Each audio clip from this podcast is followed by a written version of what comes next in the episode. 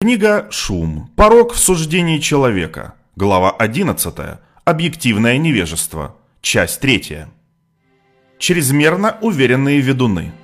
Наш хороший друг и психолог Филипп Тетлок вооружен неистовой приверженностью истине и озорным чувством юмора. В 2005 году опубликовал книгу под названием «Экспертное политическое суждение». Несмотря на это нейтрально звучащее название, книга представляет собой сокрушительную атаку на способность экспертов делать точные прогнозы относительно политических событий.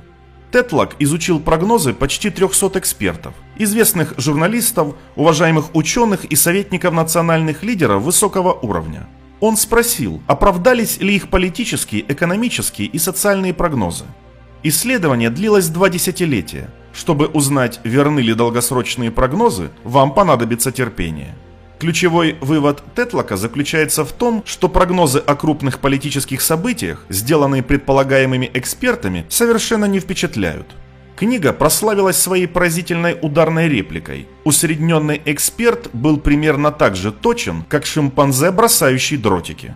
Более точное утверждение послания книги заключалось в том, что эксперты, которые зарабатывают на жизнь, комментируя или предлагая советы по политическим и экономическим тенденциям, не лучше журналистов или внимательных читателей York Times в понимании возникающих ситуаций.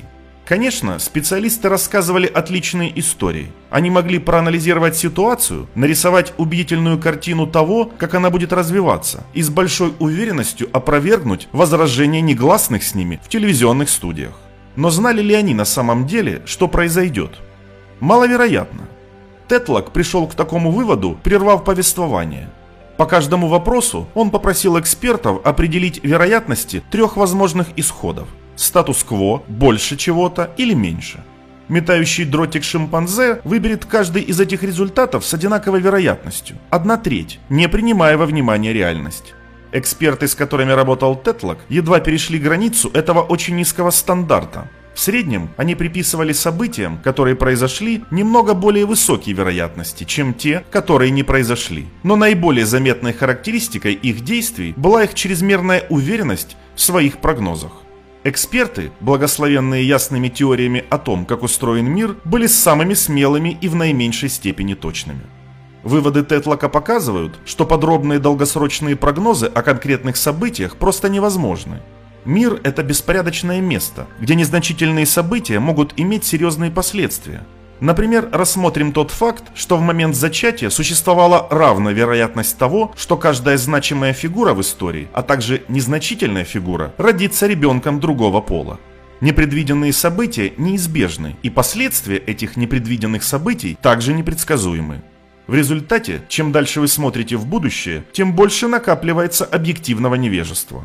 Предел экспертных политических суждений устанавливается не когнитивными ограничениями прогнозистов, а их непреодолимым объективным невежеством относительно будущего. Таким образом, мы пришли к выводу, что ученых мужей не следует обвинять в провале их отдаленных прогнозов. Однако они заслуживают некоторой критики за попытку выполнить невыполнимую задачу и за то, что верят, что могут добиться в ней успеха. Спустя несколько лет после своего шокирующего открытия бесполезности многих долгосрочных прогнозов, Тетлок вместе со своей супругой Барбарой Меллерс начали изучать, насколько хорошо люди справляются с просьбой спрогнозировать мировые события в относительно краткосрочной перспективе, обычно менее года.